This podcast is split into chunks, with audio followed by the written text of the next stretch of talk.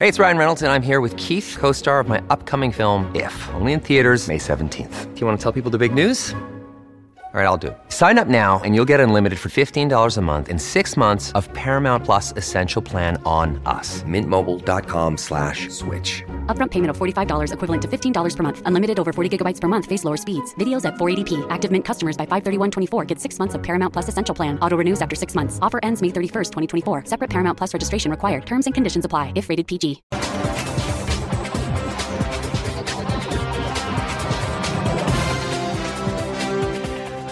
Hola, ¿qué tal? ¿Cómo están? Bienvenidos a Hoy en América por Americano Media.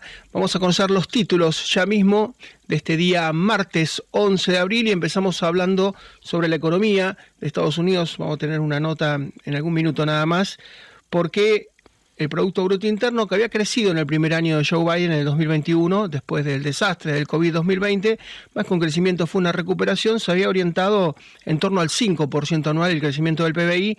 Bueno, Biden pensó que había descubierto una fórmula imprimió un montón de billetes, expandió la base monetaria y se encontró con una inflación el año pasado de 9.1% anual, entonces bueno, vino el enfriamiento de la economía, vino la suba de las tasas de la Fed y la economía bajó al 2.1% de crecimiento. Lo cierto es que para el 2023, para el actual año, ha pasado apenas un trimestre, se pronostica 0.6%. Es una, es una tasa de crecimiento bajísima, muy inferior a la del resto del mundo, el promedio del resto del mundo está en 1.7%, el crecimiento de la economía norteamericana sería la tercera parte, ni que hablar si lo comparamos con China, que estaría por encima del 5%, el gran rival norteamericano.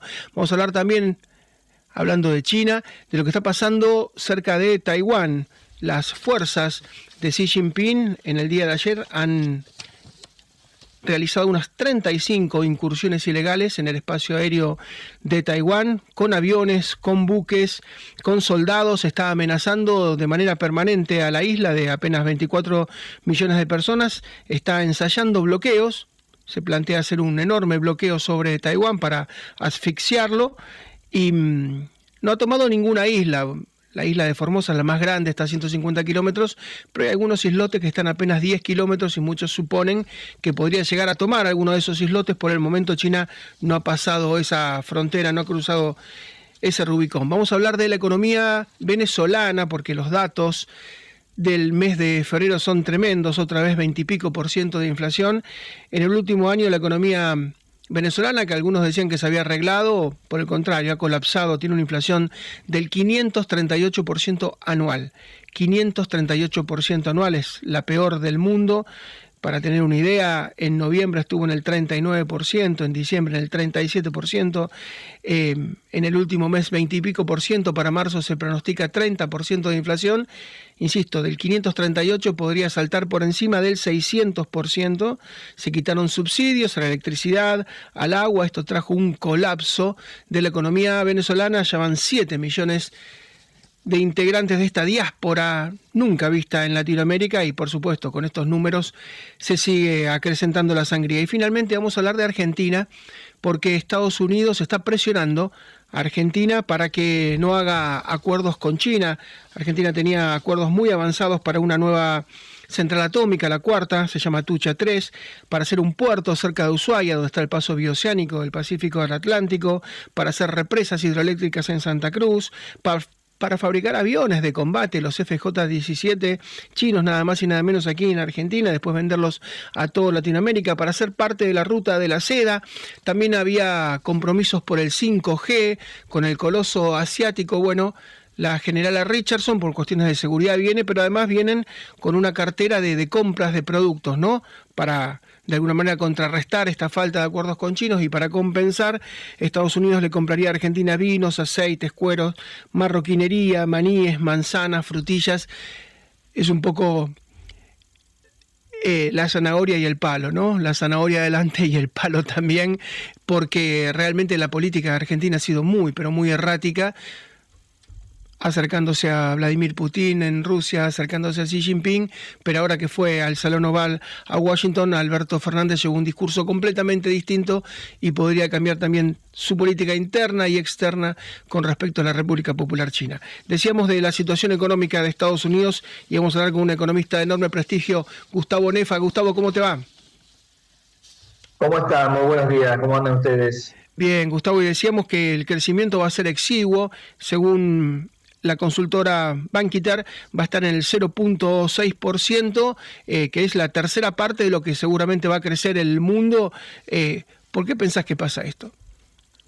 Sí, la misma Reserva Federal nos había adelantado eh, cuando subió la tasa de interés nuevamente, 25 puntos básicos el mes pasado, que el crecimiento de la economía de Estados Unidos iba a ser de 0,4%, en baja respecto a la proyección de diciembre de 0,5%. Bueno, está llegando las consecuencias no deseadas del ciclo alcista de tasa de interés que se inició en marzo del año pasado, a la par de la reducción de la hoja de balance de la Reserva Federal y la cancelación del programa de recompra de bonos estamos asistiendo a la, reducción del crédito por el encarecimiento, por el costo que posee. Ya habíamos visto en una primera etapa con eh, la reducción de los préstamos hipotecarios, con tasa de interés por encima del 5%, pero esta nueva ola de, crisis bancaria eh, que se ha visto hace dos meses atrás, eh, impuso una nueva restricción, que es la restricción del crédito a las pequeñas empresas en especial, pero sobre todo a la economía en general y sobre todo enfocado también en los, eh,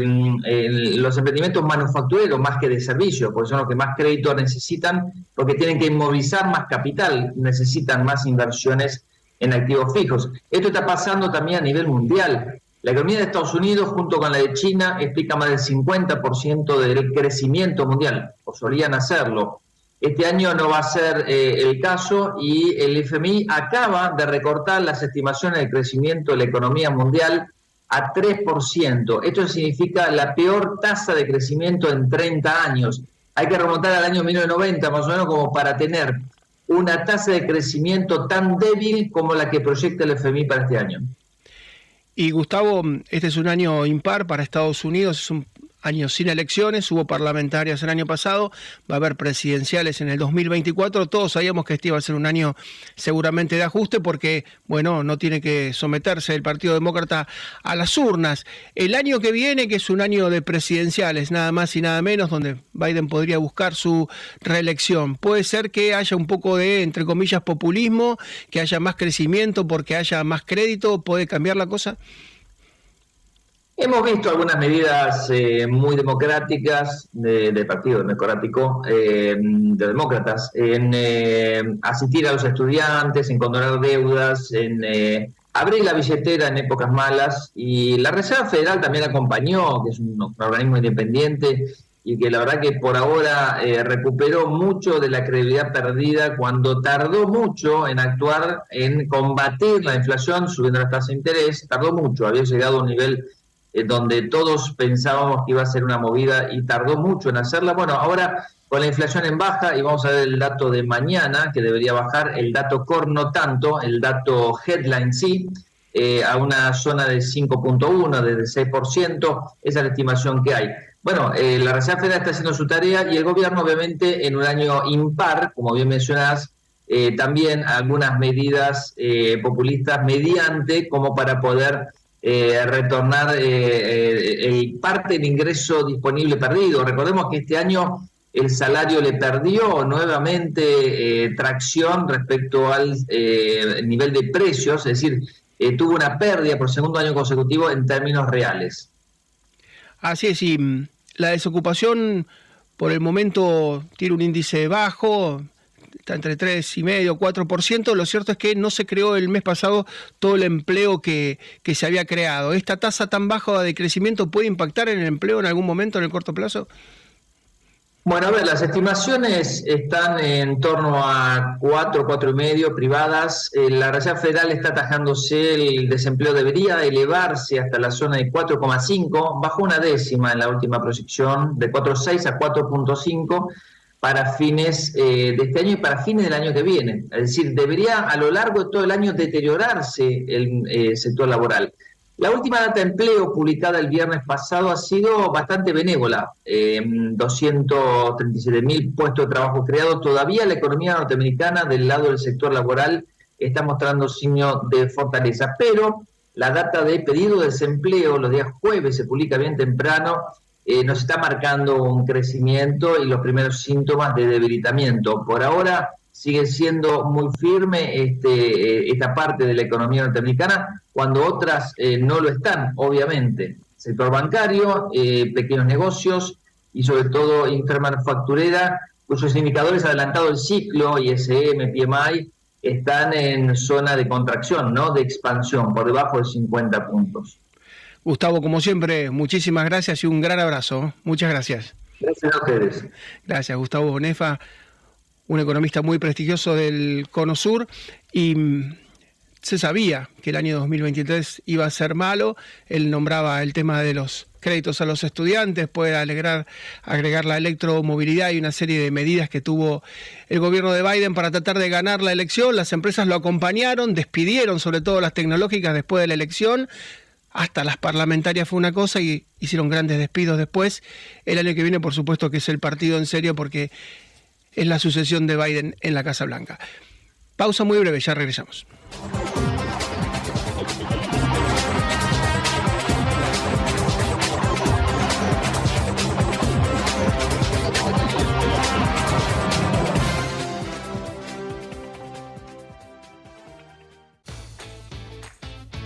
Estás escuchando Americano Media a través de nuestra app, canales digitales y nuestra red de emisoras afiliadas. Somos Americano.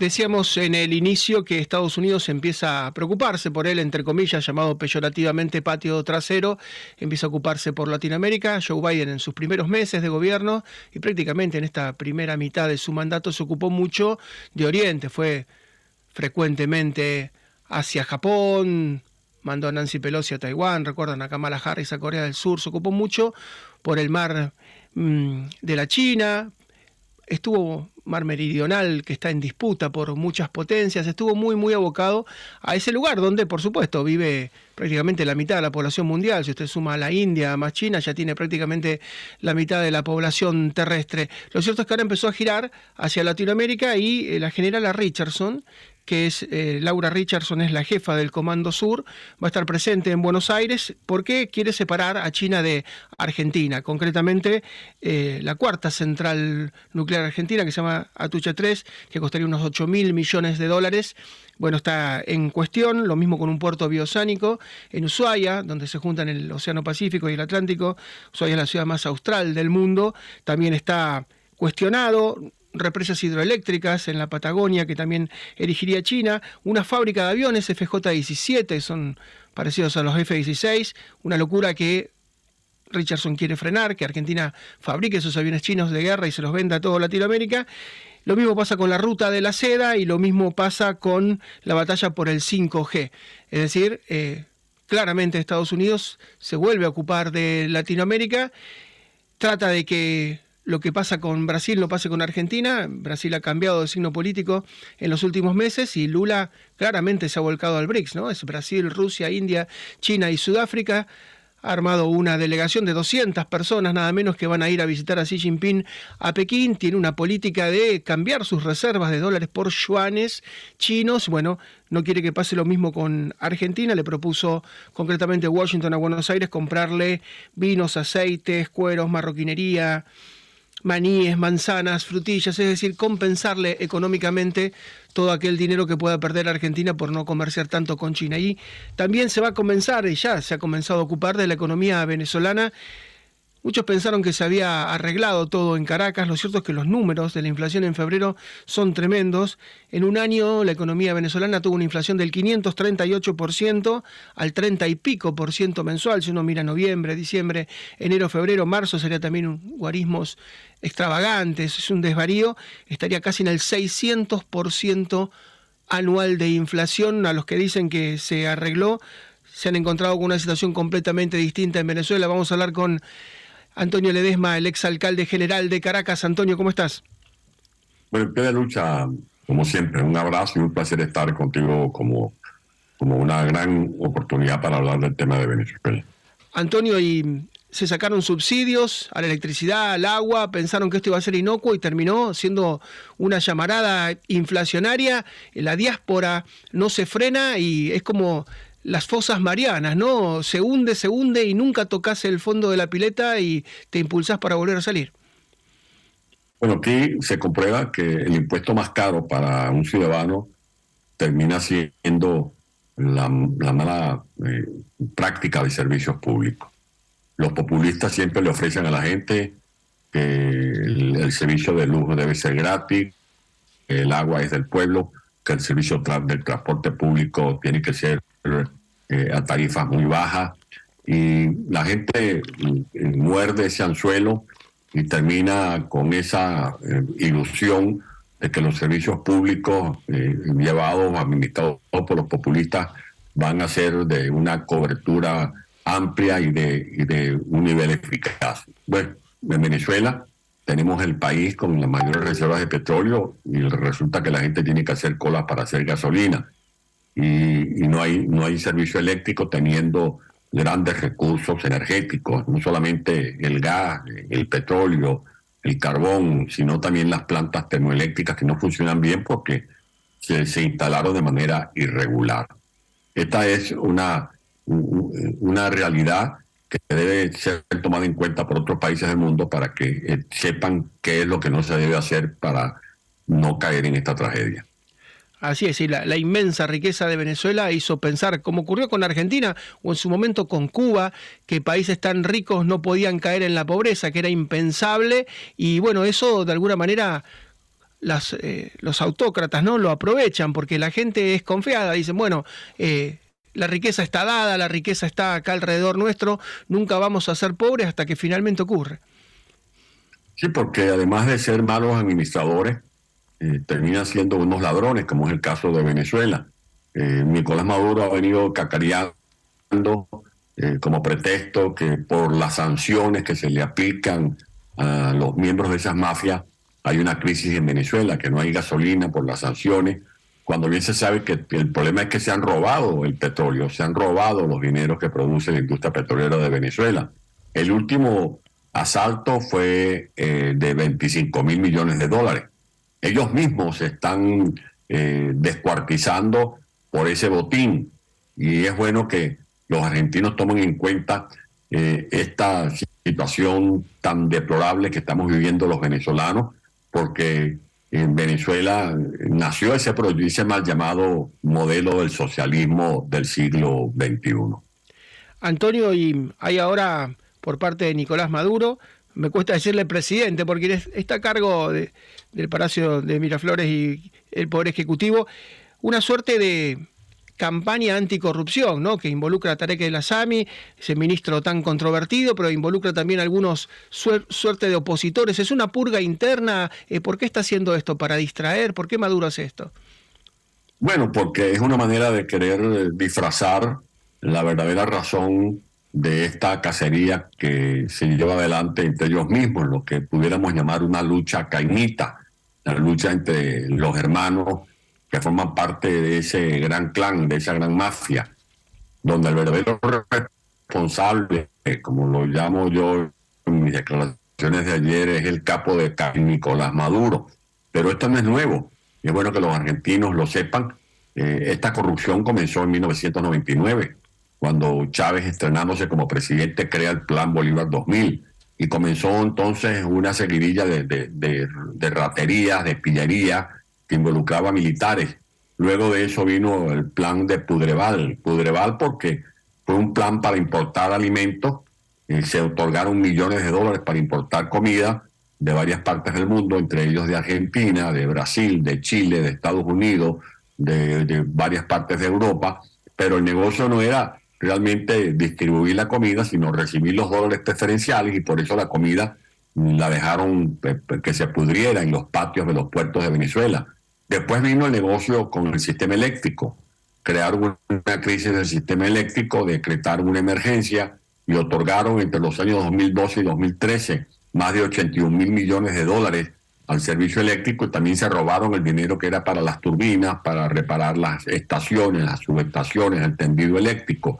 Al sistema de salud le metieron entre Chávez y, Maduro hasta 2013 más de 120 mil millones de dólares para equipar los hospitales, para comprar insumos, para remodelar las, plantas físicas, también se robaron ese dinero. Y ahora tenemos el caso de Tariq Leixamí, que es uno de los mimados de, la, de la, dictadura venezolana. Eh, se robaron más de 25 mil millones de dólares. Y el pleito es no solo por, por, ese, por ese botín, eh, sino por todo el poder político que está amenazado por parte de los propios miembros de la mafia que están acechando a Nicolás Maduro. Esa es la tragedia que exporta el socialismo del siglo XXI, como han exportado también el tema de la droga. Los argentinos deben estar atentos al tema de la droga porque está tomando eh, el control de cárceles de Argentina. Se sabe que en Rosario en una zona conocida como Santiago del Estero, en la zona de Formosa, en la zona de Corriente, en la zona eh, de, varias, de lo que llaman la triple frontera, actúan no solamente en narcotráfico, sino que actúan también los factores que representan el terrorismo representado por Hezbollah o Al-Qaeda. Así es, Antonio, y hay que seguir muy de cerca lo de Bolivia, porque ahí está Evo Morales queriendo armar milicias y uno escucha, ¿no? Bueno, esto ya lo vimos, esto de armar a la gente, de sacarle las armas al ejército y armar sus, sus propios tontón macuts, ¿no? Sabemos cómo, cómo termina. Nos queda un minuto, si querés darle alguna recomendación, vos que venís, como decimos siempre, del futuro a los bolivianos sobre lo que le puede pasar. Bueno, los bolivianos tienen allí el grave problema de el presidente tras bastidores que es Evo Morales, que sigue usando aviones, por ejemplo, del régimen de Venezuela, que sigue fluctuando importantes recursos, que tiene denuncias hasta por, por prácticas de pederastas, y, vemos como sigue ese pueblo eh, siendo víctima de las acciones eh, arbitrarias. Y, por, ese, y esas campanas están replicando en toda América Latina para ver si se produce un vuelva en cara y que los pueblos de nuestro continente puedan regresar a los escenarios de, la, de una verdadera democracia. Antonio, como siempre, un gran abrazo y muchísimas gracias. ¿eh? gracias a ustedes, un abrazo. Arriba corazones. Antonio Ledesma, exalcalde general de Caracas, una ciudad de más de 5 millones de habitantes, en el exilio, por supuesto, viviendo ahora en España. Pausa muy breve, ya regresamos.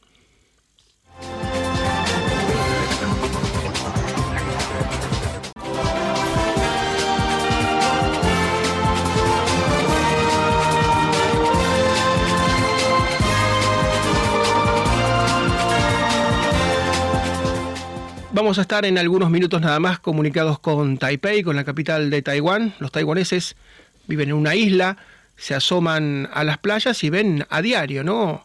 Aviones chinos de última generación, buques de guerra chinos pasando por allí, soldados chinos que en algún lugar cercano están efectuando prácticas de desembarco, maniobras de ese tipo, como si fueran a invadir Taiwán. Eh, China está ensayando un bloqueo vamos a hablar de eso en algún minuto nada más, para aislar completamente a esta isla de 24 millones de personas, pero una isla muy particular porque así se producen prácticamente dos de cada tres semiconductores, microchips es estratégico. Cortar esa cadena de suministro sería letal para, para el mundo. Pasó en la pandemia y el mundo sufrió muchísimo que Taiwán estuviera aislado. Lo cierto es que el año que viene hay elecciones, en el 2024. La gran favorita es Tsai Ing-wen, la actual presidenta, que estuvo hace pocas horas en California, reunida con Kevin McCarthy, con el titular de la Cámara de Representantes norteamericana. Es la gran favorita, los jóvenes la apoyan mucho, pero cuidado, que son tan tremendas las amenazas que hay mucha gente grande, sobre todo tal vez más conservadora, que dicen, bueno, vamos a preservar la vida y resignemos un poco de libertad. Es lo que hizo Hong Kong, le fue bastante mal. Y hay otros que dicen, no, preferimos la libertad y si tenemos que arriesgar la vida, la arriesgamos. Es una discusión que se está dando dentro de Taiwán y que se va a dirimir en las urnas, porque eh, Taiwán es una democracia y va a las urnas, no es como China, que elige siempre y ahora indefinidamente a Xi Jinping, sino que tiene que someterse a la voluntad popular e, insisto, para la gente cuando se hacen encuestas por la galería, cuando, bueno, hay que dar una expresión, todos defienden a Taiwán. cuando se vaya a las urnas la cuestión puede llegar a ser distinta porque la amenaza de China es brutal y es diaria y es permanente y bueno, es muy difícil vivir de esa manera. Insisto, en algún momento vamos a ir a, a Taipei seguramente en cinco o seis minutos, pero primero la tenemos a María Rita Figueira porque ella tiene un análisis de la ciencia, la ciencia, ¿no? Se ha basado en los estereotipos femeninos y ha determinado, María, las mujeres más lindas del mundo. ¿Quiénes son? Sí, Marcelo, yo creo que nos distendemos un poquito, aunque más de una mujer se va a poner nerviosa y va a preferir un avión chino a mujeres bellísimas que despiertan un poquito de envidia. Esto es, entre comillas, es ciencia porque se hizo un mapeo, un mapeo facial.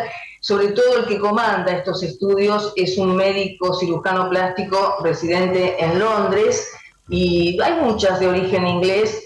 Vamos a empezar con este mapeo facial que llega en algunos casos casi a la perfección. Y por fin buenas noticias para Amber Heard que durante el 2022 la tuvimos siempre con el tema de Johnny Depp, sigue, sigue siendo la ex de Johnny Depp, pero tiene entidad propia por supuesto, tiene un 91.85% casi de perfección, se toman por supuesto tamaños, se miden las distancias en los gestos, en, el este, el rostro, por supuesto, este, es algo completo y después habrá gente en la audiencia que dice, no, a mí me gusta más aquella, otra, como no está fulana, eso es así. Kim Kardashian está en segundo lugar con 91.39%, esto es rostro, ¿eh? porque Kim Kardashian tiene algunos problemitas para, para adelgazar y no es muy alta. El número 3, por supuesto, Kate Moss, que ella tiene cerca de 50 años, monísima, durante tanto tiempo, una carrera brillante como modelo,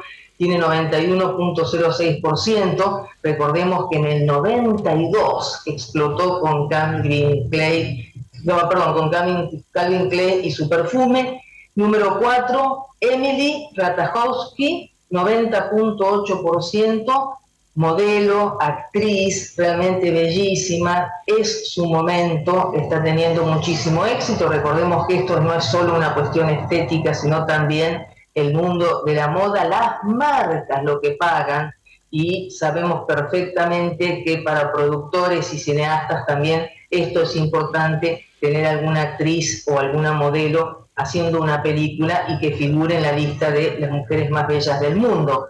Tenemos a Kendall Jenner, en este momento una de las modelos mejores pagas, realmente su carrera explotó muchísimo, se la vincula emocionalmente con Bad Bunny, idas y vueltas, y también eso es noticia y también eso es para las marcas primordial.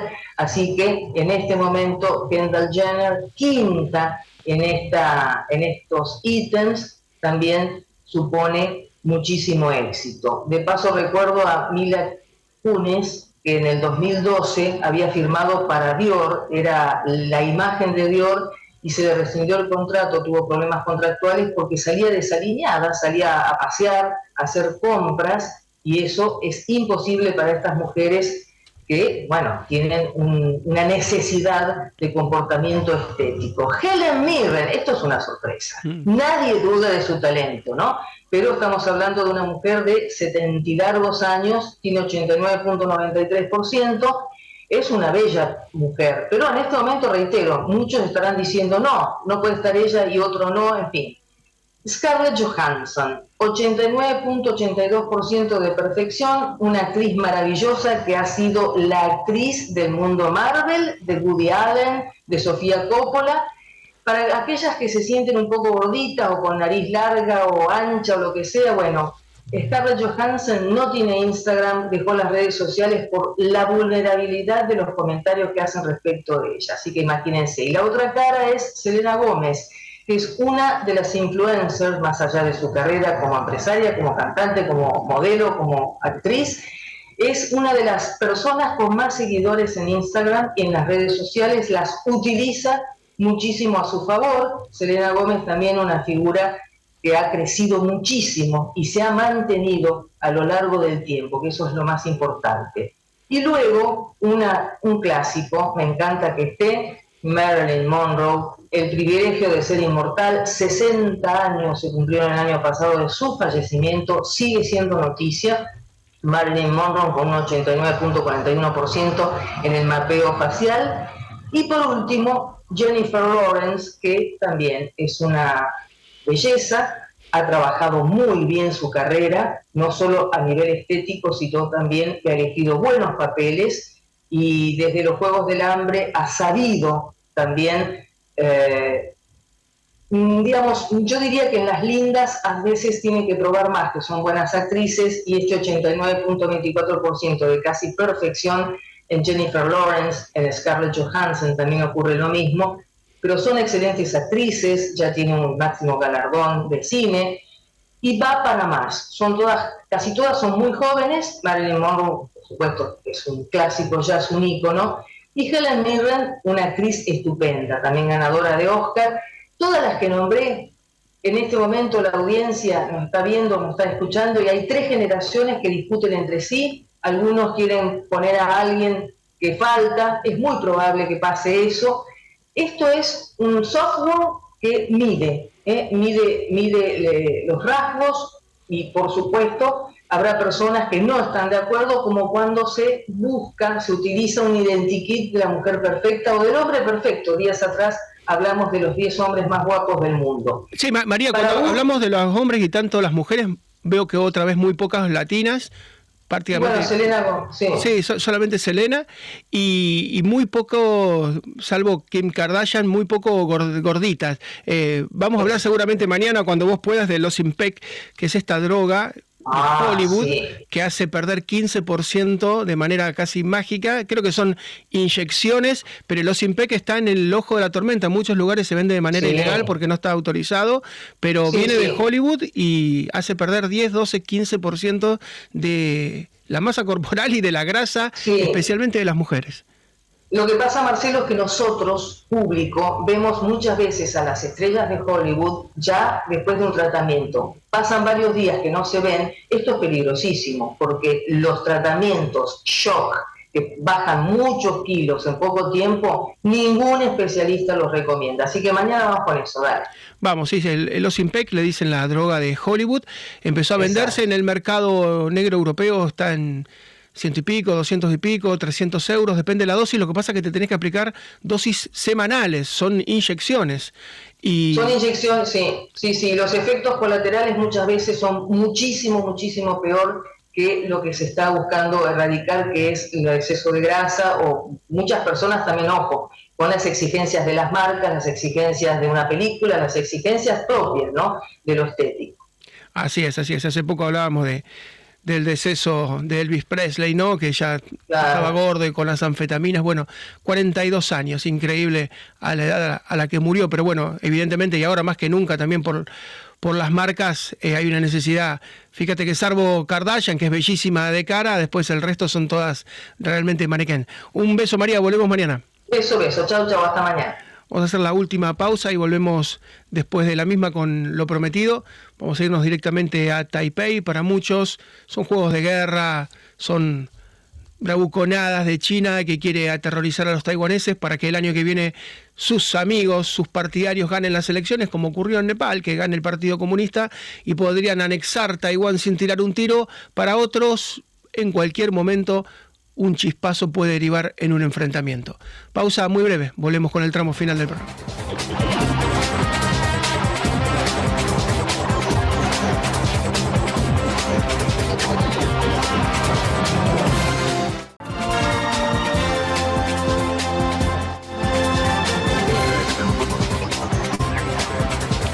Las últimas horas se produjo la presencia de la presidenta de Taiwán, Tsai Ing-wen, en California. Se reunió con el titular de la Cámara de Representantes, republicano Kevin McCarthy.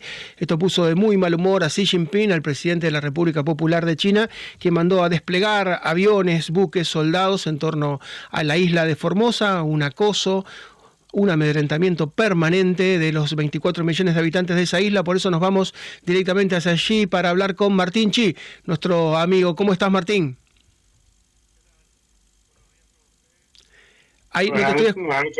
Ahora, ahora te, escucho bien. ¿Cómo estás, Martín? Bien, ¿qué tal?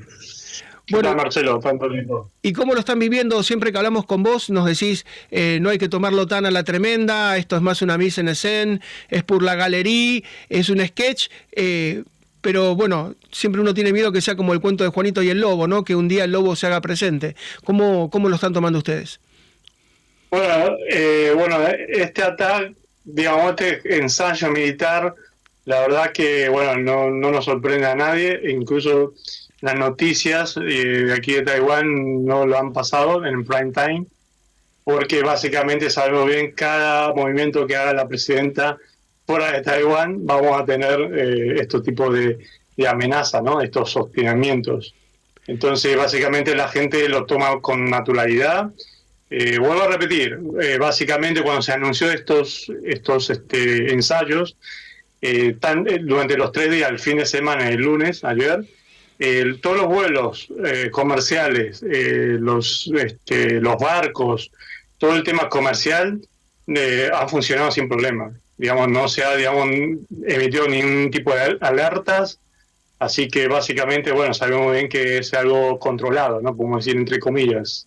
Ustedes suelen ir, por supuesto, es una ínsula, eh, suelen ir a las playas, que son bellísimas en Taiwán los fines de semana. Si vas a una playa, además de ese tráfico tremendo de barcos, porque es una zona de un intenso tráfico marítimo, eh, ¿podés ver un barco chino a lo mejor que está haciendo maniobras o se mantienen a distancia de la isla? Eh, visualmente eh, no, porque si no tendríamos fotos todo el mundo, ¿no? La gente aquí en Taiwán son muy aficionados, eh, hay muchos aficionados que les gusta la fotografía. Estaríamos todo el mundo en las redes sociales llenos de fotos. No se llega, no, no se llega a alcanzar a ver, digamos, esto se debe usarse, digamos, ya tipo de, digamos, er, tipo cámara de fotos más, digamos, profesionales y bueno, en ese sentido no, no, no llamo a ver nada desde la isla, de las playas. Te pregunto porque el año que viene hay elecciones, 2024, y muchos nos dicen que el Partido Demócrata Progresista de Tsai Ing-wen, de la presidenta, es muy popular, pero después hay otro partido que es más pro-chino. Eh, ¿Qué ocurre con este acoso de China? ¿La gente apoya más a la presidenta o tiene dudas? Digamos aquí eh, hay una, eh, básicamente en la política hay una grieta permanente, que son los dos partidos que, que son los tradicionalistas, ¿no? que tienen casi el 80% del voto. Del, digamos, cada uno tendrá el 40% y el resto, lo que queda el 20% es la franja media, digamos, es donde un poco define quién es el nuevo quién será el nuevo presidente. Y es donde un poco también eh, hay que ver eh, el votante medio, que no podemos decir, es muy indeciso hasta el último momento. Entonces, eh, eso habrá que ver en los últimos meses qué posibilidades, digamos, de que China, qué acciones tome, o qué, puede haber en la política, ¿no? Y esto puede definir la, elección. Básicamente aquí en Taiwán hay también ya hay nuevas figuras, nuevos candidatos, y es muy difícil de llegar a decir quién tiene, digamos, el, el, voto asegurado, ¿no? Porque está muy, muy diversificado. Y bueno, y básicamente la gente hoy en día, el, sentimiento de aquí en Taiwán es que en marzo hemos perdido dos países más diplomáticos, que es eh, Honduras y Nicaragua. Entonces eh, eso hace que bueno que la gente está un poco no un poco como desanimada en ese sentido, de decir bueno estamos quedando cada, con menos aliados y eso hace que, bueno, también pueda hacer que haya gente moderada, que haya una paz con, con China y, bueno, que se mantengan todavía los aliados, ¿no? Y también puede haber otra gente que dice que no, hay que ir con, como, digamos, partidos progresistas, que hay que ir a fondo, ¿no? Es decir, eh, a buscar la independencia. Pero bueno, básicamente esto será de aquí, ahora supongamos que después de junio empezaría ya el, tema fuerte de, la, de, las campañas y veremos la, plataforma de cada candidato. Y para estas elecciones va a haber bastante candidatos, por lo menos habrá cinco o seis que tienen bastante posibilidades. Así que eh, hay que esperar. Así es, hay una docena de países en el mundo solamente que reconocen a Taiwán, como vos decías, Honduras, que giró con Xiomara Castro, se dio vuelta, ¿no? Bueno, Nicaragua, por supuesto, con Ortega Murillo.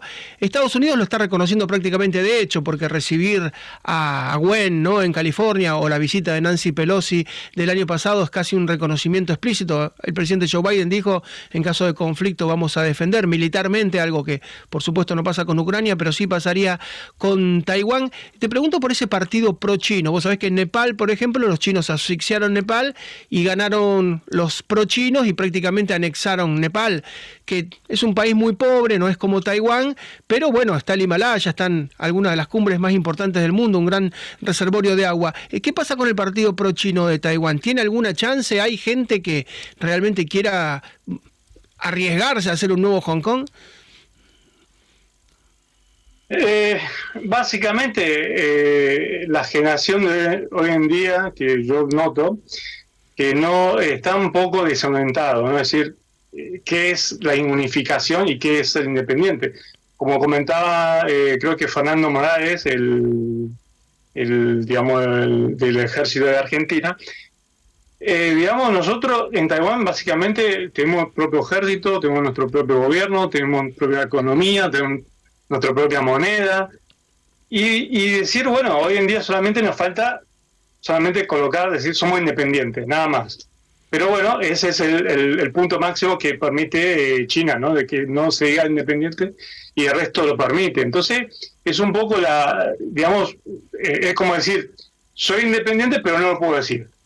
Básicamente es el problema. Entonces, hay muchos jóvenes que hoy en día no saben qué es, digamos, si hay que una unificación mejor o eso es un debate que eh, sigue estando de hace años, ¿no? Digamos, obviamente eh, los primeros años después de la separación, obviamente eran más, eh, eran más conflictivos, pero hoy en día la gente lo, toma más con más liviandad, ¿no? Es decir, bueno, ya la gente dice que están acostumbrados a las amenazas y después por otro lado los jóvenes dicen, no, no van a atacar China no ataca a Taiwán porque hay una gran potencial de los chips, eh, controlamos el, mercado del chip, ¿no? Es como decir, voy a atacar un, país que tenga recursos de petróleo, ¿no? Es, es, complejo en ese sentido. Por eso yo creo que básicamente todavía la generación nueva está en ese momento de decir eh, eh, qué es la unificación y qué es la independencia. Pero nosotros estamos viviendo básicamente como un país independiente pero básicamente no reconocido por la ONU, nada más. Pero básicamente hay que ver de aquí adelante cómo se llevan las políticas y yo creo que lo más importante siempre, yo estoy en contra de la guerra, porque la guerra no lleva ni una solución, siempre hay que buscar el trato pacífico, ¿no? Decir, eh, eh, cómo eh, convivir las dos partes, ¿no? Eso es muy importante, porque al fin y al cabo las dos partes conviviendo ganan las dos partes, porque China es potencia es la fábrica del mundo y Taiwán es, tiene la tecnología del mundo. Entonces, esta combinación, si sigue estando en un, en un tema de paz, eh, conviviendo, eh, ganarían los dos sin problema. Así es, Martín. Y ahora estamos cerrando, pero bueno, como siempre, estamos muy atentos a todo lo que ocurre y seguramente te volvemos a llamar. Un gran abrazo y muchísimas gracias. ¿eh? Gracias, Marcelo, y estoy para, a su disponibilidad. Gracias, Martín Chi, directamente desde Taiwán, analista de, lo que está ocurriendo. Ustedes escucharon en el prime time, en el momento más importante de la televisión, en el horario central, ellos no pasan las maniobras chinas.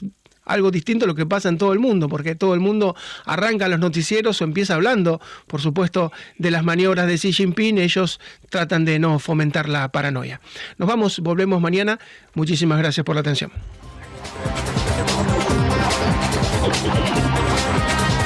This podcast is a part of the C Suite Radio Network. For more top business podcasts, visit c-suiteradio.com.